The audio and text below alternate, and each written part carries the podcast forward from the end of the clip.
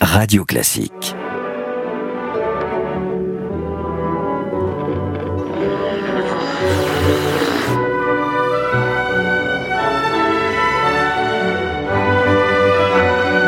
Nous parlons d'un certain nombre de hautes figures récentes, euh, la dernière fois c'était Churchill et Hitler, on avait également parlé de Gandhi ou de Martin Luther King, je pense que ça parle à peu près tout le monde. Quand on parle de Charles Quint, là d'un seul coup on ne sait plus tout à fait de qui il est question et pourtant quel immense personnage. Bonjour Gérald.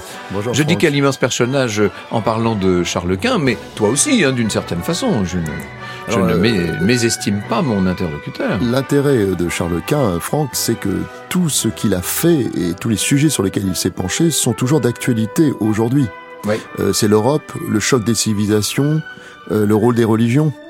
Donc en fait, quand on va parler euh, de Charles Quint et de son frère, hein, Ferdinand Ier, ben on va osciller entre euh, les certitudes et le pragmatisme. En tout cas, je suis très content qu'on en parle parce que, pour tout te dire, c'est sans doute un de mes personnages préférés dans l'histoire. C'est un personnage fascinant.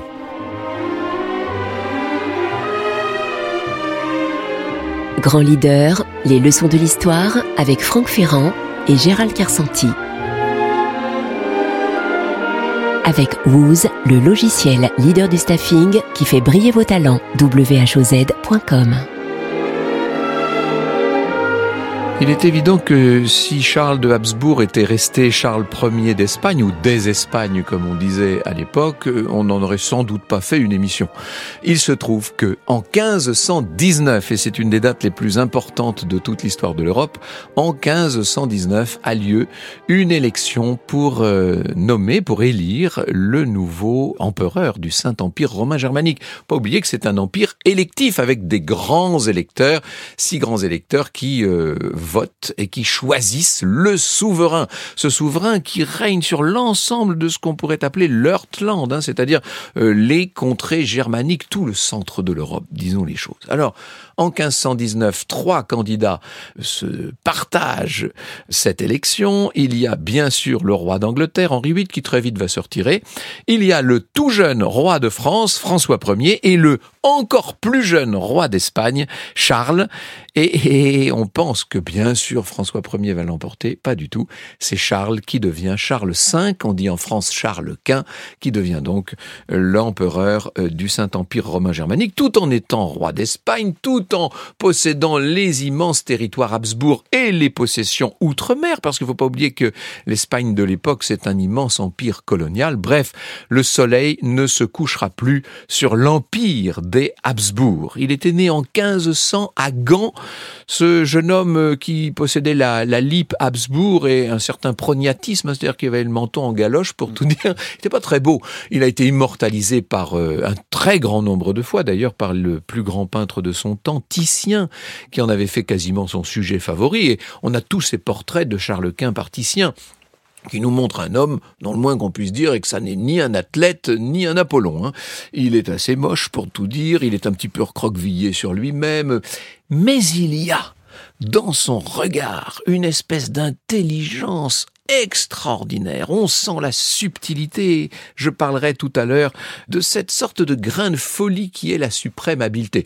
Du reste, il savait de qui tenir, si je puis dire, puisque il était le fils de Jeanne la Folle, hein, euh, qui était elle-même la fille d'Isabelle et de Ferdinand de, de Castille, le fils aussi de Philippe le Beau, ce qui faisait de lui le petit-fils d'un empereur déjà, de Maximilien, et ce qui expliquait pourquoi, d'une certaine manière, il avait toutes ses prétentions au Saint-Empire. Sa tante a joué un grand rôle pendant sa et pendant toute une partie de sa vie, Marguerite d'Autriche, qui a négocié pour lui, qui était une femme d'une finesse extraordinaire, qui maîtrisait tous les grands réseaux d'Europe, et on le va le voir, lui, passer son temps à essayer de faire tenir ensemble cette mosaïque très compliquée d'un empire euh, bah, qui, comme tous les empires, par définition, n'est pas un État unifié. Ça va être un travail considérable, d'autant plus que la réforme vient s'en mêler, qu'il va lui falloir lutter, car c'est un catholique extrêmement euh, convaincu. Il va lui falloir lutter contre le luthérianisme, aussi à une époque contre le calvinisme, euh, qui est tout juste naissant. Ça aboutira tout ça en 1555 à la célèbre paix d'Augsbourg. Et ce qu'il faut pas oublier, c'est que Charles Quint, simultanément, se bat contre les barbaresques. Il se se bat contre les pirates d'Alger, il se bat contre l'Empire ottoman, à une époque où, permettez-moi de vous le rappeler, François Ier, son grand ennemi, son grand adversaire en tout cas, son frère ennemi pourrait-on dire, François Ier, lui, a passé un traité avec la sublime porte. Deux choses à retenir essentiellement, me semble-t-il, puis on va y revenir euh, à propos de Charles Quint. La première chose, et c'est très important quand même, c'est qu'il a été euh, cette espèce d'adversaire permanent de François Ier avec une guerre qui renaît une fois, deux fois, trois fois, quatre fois. Il a quand même euh, à Pavie, enfin il n'y était pas lui à Pavie, mais en tout cas ses troupes impériales à Pavie l'ont emporté sur François Ier et il a pris François en captivité. Il l'a eu dans son donjon madrilène de Los Lujanes, ne l'oublions pas. Euh, François Ier a été son prisonnier. Il l'a libéré après le traité de Madrid en échange d'otages d'État, notamment les deux fils aînés de François Ier il a libéré François qui n'a rien trouvé de mieux que de réactiver la Ligue de Cognac, c'est-à-dire tous les ennemis de euh, Charles Quint contre lui il aura été d'une certaine façon l'artisan de cette volonté française de se construire contre les Habsbourg. Et puis, deuxième grande chose, et ça c'est admirable, mais on aura l'occasion d'en reparler aussi, c'est que cet homme-là a su abdiquer. Incroyable Au milieu du XVIe siècle, il a deux grandes couronnes qu'il considère comme trop lourdes pour lui désormais. Il veut faire une fin chrétienne, il veut se retirer dans son monastère de Juste en Estrémadour, et donc il va donner la couronne d'Espagne à son fils, qui devient le roi Philippe II, et la couronne du Saint-Empire, les couronnes devrais-je dire, à son frère Ferdinand Ier, dont on parlera tout à l'heure. Ça, c'est quand même le sommet de la sagesse, non? Oui, je reviendrai d'ailleurs sur cette période de l'abdication, parce que c'est unique, hein, c'est assez exceptionnel. Alors Charles, euh, Charles Quint était euh, avant tout le premier souverain, on va dire, qu'on peut qualifier de leader global, d'une mhm. certaine façon. Charles Quint était en, est en effet le premier souverain à incarner l'Europe. Alors on parle beaucoup d'Europe de nos jours et de la difficulté de la faire exister réellement. Eh bien celui qui s'y est risqué le premier, on va dire que c'est Charles Quint. Avec plus ou moins de succès d'ailleurs. Hein, il essaye de transcender les appartenances nationales. Alors il porte tout d'abord un premier objectif, c'est de fédérer toutes les nations du vieux continent autour de la chrétienté. Et pourquoi? Ben Parce que essentiellement, il veut faire face à la progression de l'Empire ottoman, qui devient extrêmement menaçant. Alors c'est un peu euh, le vieux rêve carolingien qu'il porte, euh, Charles Quint. Il veut aussi réunifier l'Église romaine pour faire face à l'avancée, comme tu le citais, des idées euh, qui montent de Martin Luther. On va, on va en reparler parce que ça l'a, ça l'a un peu obsédé. Alors c'est un guerrier, hein. faut pas oublier que c'est un homme de guerre, c'est un homme à poigne, c'est un homme de conviction. Conviction, ça va revenir plein de fois, parce que c'est vraiment ça. Il est plutôt introverti, austère, contrairement à François Ier. Hein, oui, c'est un homme sombre, en euh, fait. c'est un hein. homme sombre, contrairement à François Ier, qui inversement, son ennemi de toujours, euh, est dans le faste et la, et la lumière, hein, on va dire. Hein. Alors il se déclare, comme tu l'as dit, le maître de l'univers sur lequel le soleil ne se couche jamais on vient le croire puisque vu la taille de son empire, il est dans un contrôle permanent, c'est un homme cultivé, il n'est pas pour autant érudit parce que il ne parle pas le latin, par exemple, hein, ça, ça l'obsédera d'ailleurs à, certains moments.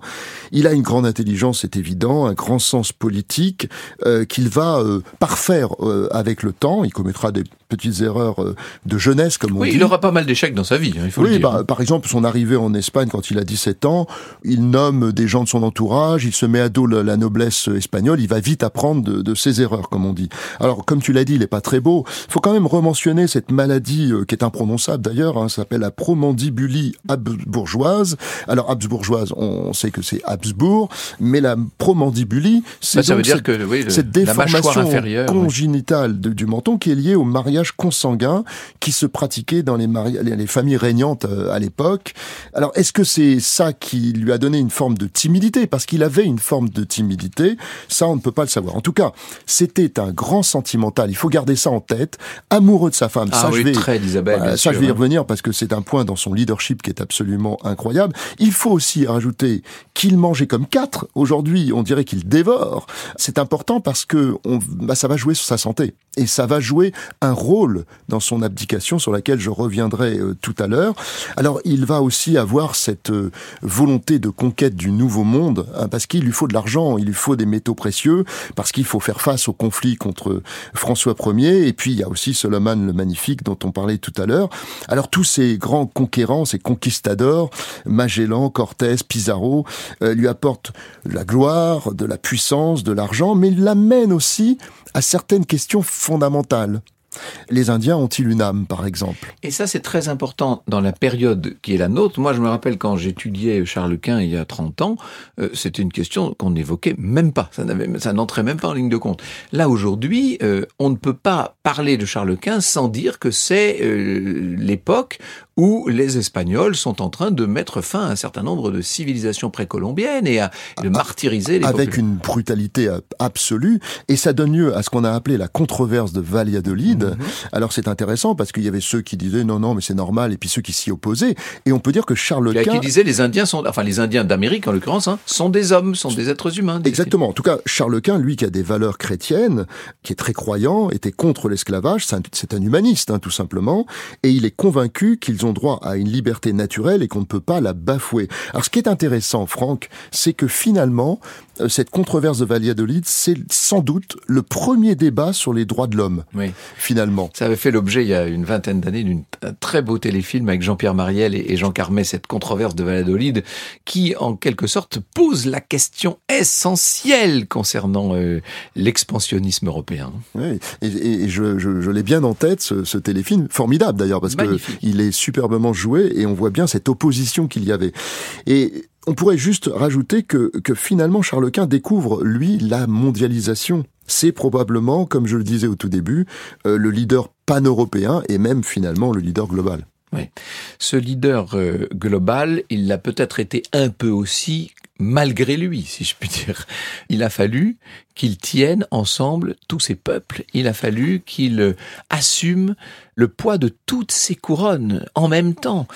C'est un homme très habile. Et c'est très compliqué parce que euh, à cette de nos jours, on peut faire des, des, visioconférences, on peut voyager très vite, mais à l'époque, les voyages étaient complexes. Il a passé un quart de sa vie à voyager en, réalité. Il y a le célèbre voyage de 1539 quand il doit aller mater une révolte dans les Flandres venant de Burgos. Hein, il remonte par euh, par le royaume de France et François Ier lui inflige, c'est une façon de le punir d'une certaine manière, il lui inflige des balles, des concerts, des, des festins pendant pendant toute sa traversée du royaume et le pauvre, il était en deuil de sa très chère femme et il en était malade de toutes ces fêtes qu'on lui imposait. Bon, je ferme cette parenthèse.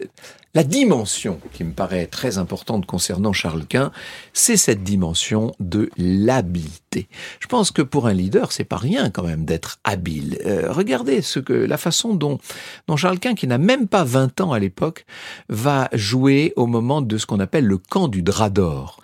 Il faut savoir que François Ier, complètement ulcéré de n'avoir pas été lui-même élu empereur du Saint-Empire romain, il était convaincu, François, que qu'il allait être l'empereur. Oui, oui. Et, non, finalement l'élection lui échappe. Et donc que fait François? Il se retourne vers l'Angleterre en se disant, cette fois maintenant, l'Espagne va avoir avec elle toutes les contrées germaniques, il faut que moi, la France, j'ai avec moi l'Angleterre. Et donc on invite dans un, dans un no man's land, si je puis dire, hein, euh, entre Calais et le royaume de France, dans une, dans une zone dont on ne sait pas trop si elle appartient aux Anglais ou aux Français, on va inviter le roi d'Angleterre, on organise un camp absolument inouï. François Ier fait une débauche de dépenses. C'est l'équivalent de deux années du budget de la nation pour arriver à, réunir tous ces draps d'or, n'est-ce pas, toutes ces tentes fastueuses, toute cette vaisselle d'or et d'argent, tous ces musiciens. On fait des, des hum, tournois de chevalerie impressionnants. Bref, c'est une débauche, une démonstration de faste. Et les Anglais en font autant. Pour euh, éblouir les Français, les Anglais font construire un palais de verre dans le camp du drap d'or. Henri VIII arrive avec toute sa maîtrise qui arrive de Londres. Enfin, tout ça est incroyable. On veut s'impressionner. Et Charles, lui, ben, il fait pas grand chose, Charles. Il attend son heure, si je puis dire, à Gravelines. Et ce qui est très, très fort, c'est que François Ier ne trouve rien de mieux que de, euh, ils sont tous, ce sont des jeunes hommes, hein, ils ont tous une vingtaine d'années, tous ces souverains. Et François Ier va défier en duel de boxe, si on peut dire, au pugilat, il va défier le roi d'Angleterre. Il trouve pas mieux que de le plaquer au sol, de le faire tomber honte pour le roi d'Angleterre, Henri VIII rentre chez lui mortifié de cette histoire et sur la route du retour, il croise Charles, qui lui n'a rien fait, n'a pas dépensé un centime, et qui, au cours de deux repas mémorables, va complètement retourner le roi d'Angleterre et en faire son allié. Voilà l'habileté de celui qui, comme on dit, tire les marrons du feu. Cette habileté, Charles sera capable de la manifester en toutes circonstances. Il saura jouer avec euh, la papauté, et ça n'est pas rien, vous savez. Alors de temps en temps, il va se montrer d'une très grande rudesse, hein. il ne faut pas oublier le, sac de Rome quand même. Mais il saura euh, essayer de mettre le pape de son côté, essayer de mettre les puissances catholiques de son côté dans le combat qu'il mène contre les barbaresques. Il va être capable à plusieurs reprises de séduire François Ier malgré cette vieille acrimonie qui date de l'élection euh, au Saint-Empire. Il sera capable, et ça ça paraît euh, incroyable, il sera capable de, sinon négocier, en tout cas, écouter, écouter les luthériens, et lorsqu'il n'est pas capable de les mater, il essaie de négocier avec eux. Il tient ça sans doute de sa tante Marguerite dont je parlais tout à l'heure, il tient ça aussi tout simplement de son caractère. Voilà un homme à l'intelligence ductile et au caractère souple qui a fait de l'habileté une sorte d'arme politique en fait.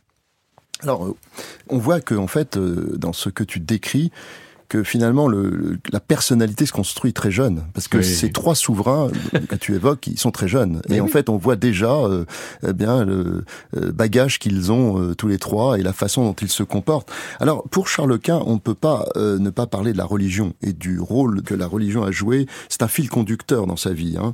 Il a la volonté de faire triompher la, la chrétienté. N'oublions pas d'ailleurs que son précepteur fut celui qui deviendra pape sous le nom d'Adrien VI. Bien sûr, bien sûr. Donc au fond, cette relation à la religion va guider sa vie. C'est elle qui va l'amener, d'un côté, à rechercher la couronne du Saint-Empire romain germanique, et c'est elle aussi qui fera renoncer à tous ces titres. et à ses couronnes. À ses couronnes. Alors on peut penser que c'est paradoxal. Euh, moi, je vois ça plutôt comme une cohérence, d'une certaine façon.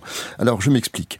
À la mort de son grand-père, donc Maximilien d'Autriche, s'ouvre justement cette campagne pour la couronne du Saint-Empire romain germanique qu'il veut absolument obtenir. Pour cela, il faut séduire les, les électeurs.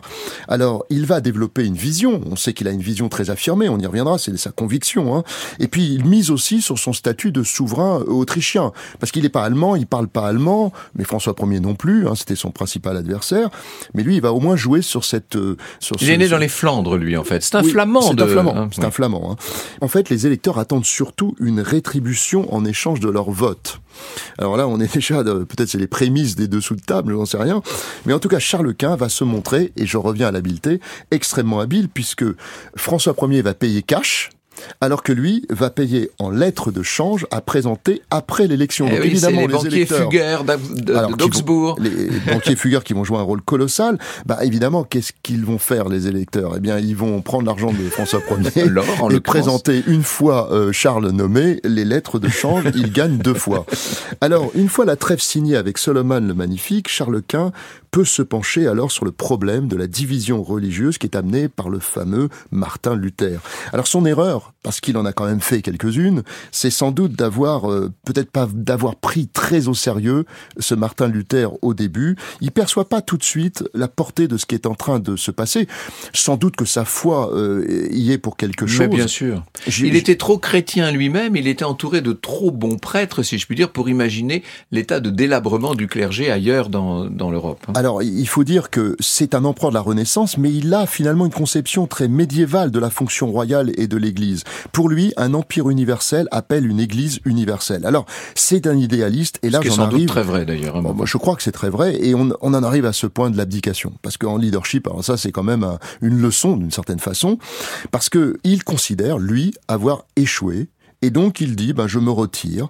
Dans notre histoire, on n'a pas beaucoup d'exemples de ce type. Si euh, on regarde de nos jours, quels sont les dirigeants qui, après avoir fait un examen critique de leur parcours, prendraient la décision par eux-mêmes et sans y être contraints de se dessaisir de tout leur mandat et de toutes leurs responsabilités? Ben, Moi, j'en ai pas, j'en ai pas trouvé. Alors, on pourrait aussi penser que c'est, en, leadership, on parle de refus d'obstacles. Est-ce que ce sera un refus d'obstacles face aux difficultés qu'il a rencontrées? Moi, je ne le crois pas. Je pense que c'est un, une pure euh, analyse intellectuelle, c'est de l'honnêteté intellectuelle plus exactement. Alors la fatigue euh, et la maladie vont sans doute peser sur sa décision, mais ça reste totalement exceptionnel. Ça, d'une certaine façon, ça explique son caractère, sa personnalité et l'homme qu'il fut. Alors, le leadership de Charles Quint se fonde sur une conviction intellectuelle une certaine idée qu'il a de l'Europe et de l'Église, indivisible selon lui, hein, les deux sont, sont totalement liés. Alors le propre d'un leader finalement n'est-il pas de porter une certaine vision? Je, je, ne cesse de le dire, donc c'est vraiment ce que fait euh, Charles Quint. Alors qu'en est-il aujourd'hui? Quand on réfléchit aujourd'hui, on entend à tout bout de champ que les gens sont à la recherche de sens. Eh bien, lui c'est ce qu'il a fait, il a bâti sa vie sur le sens.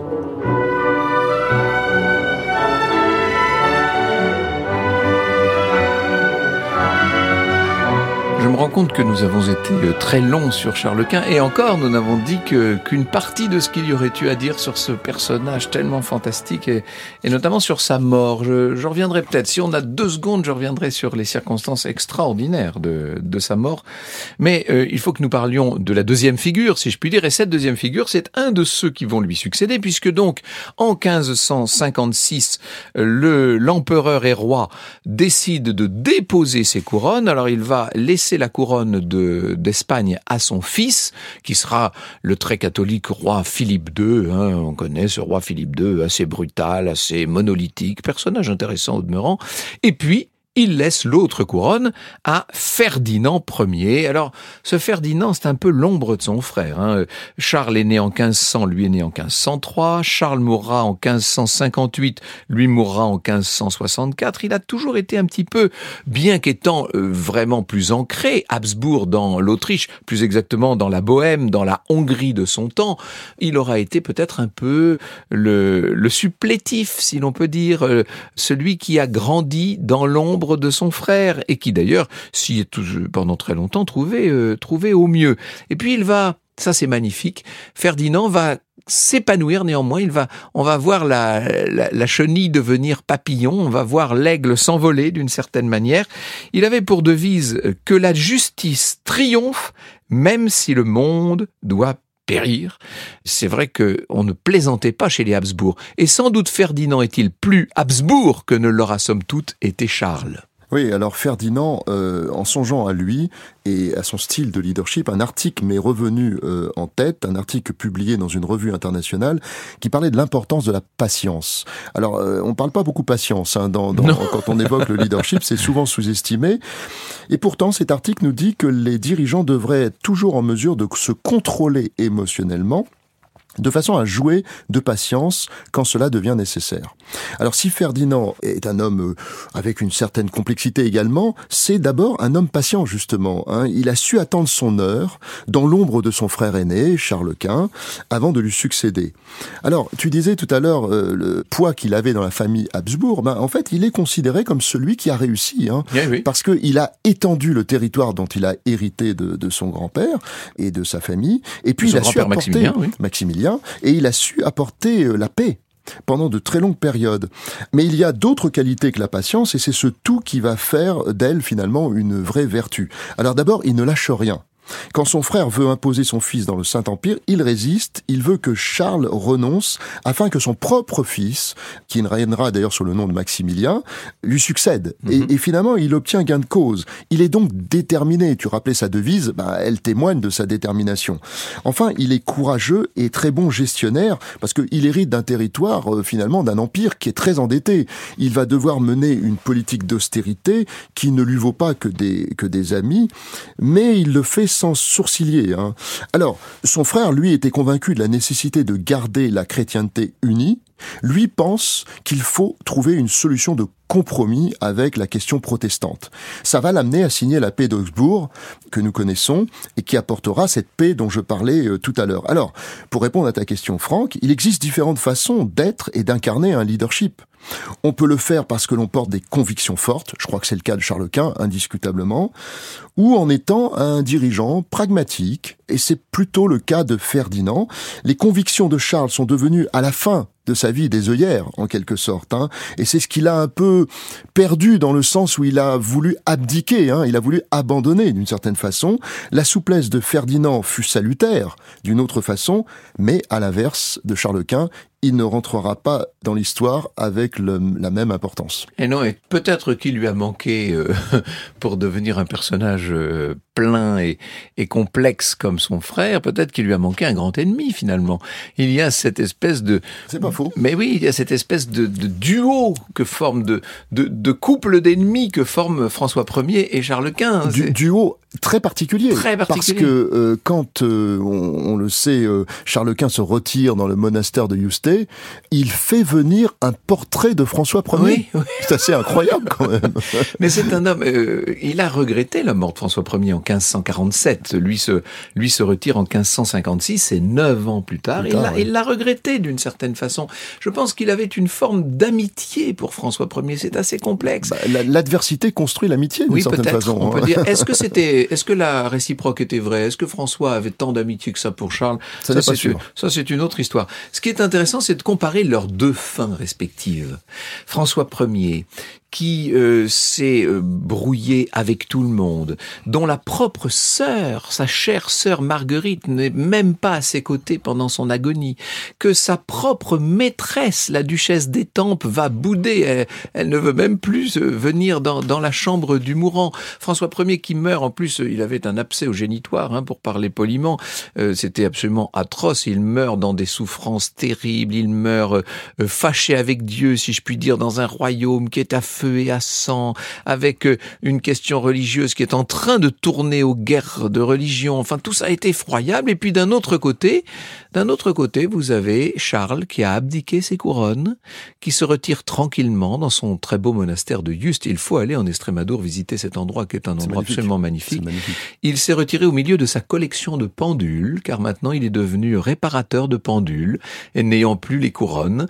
Il a réconcilié ses deux familles, sa famille légitime et sa famille naturelle, et il veut que ses enfants des deux lits s'entendent entre eux. Bref, il meurt apaisé, et il a même fait, pour pouvoir suivre la messe depuis son lit, parce qu'il devient de plus en plus faible à la fin. Il la voit de sa chambre. Hein. Et oui, il a fait faire une sorte de fenêtre pour assister à la messe depuis son lit, depuis sa chambre.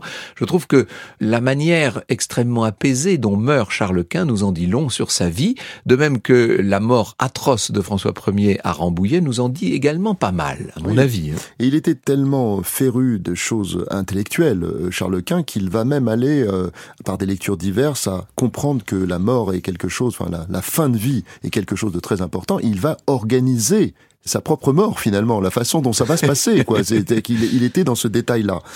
Un homme prévoyant d'une certaine manière. D'une certaine façon, on peut le dire.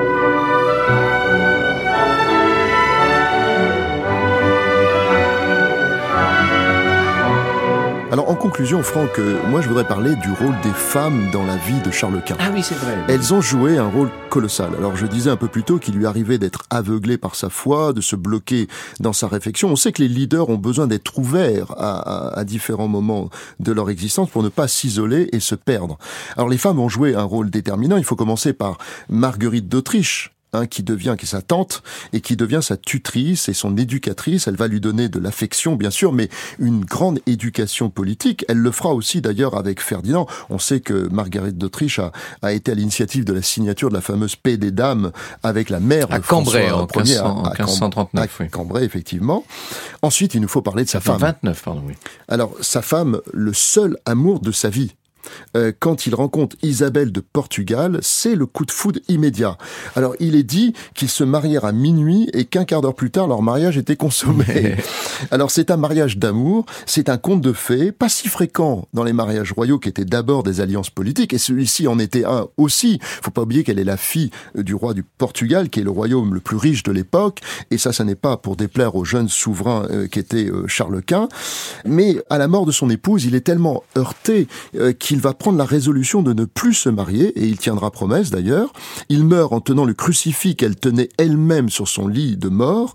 Alors c'est une belle histoire, mais il faut revenir au leadership et se rappeler qu'elle va l'aider dans ses réflexions aux moments cruciaux de sa vie. Que lui aurait-elle conseillé de faire au moment de sa renonciation au trône si elle avait été là? En aurait-il même eu l'idée si elle n'était pas morte?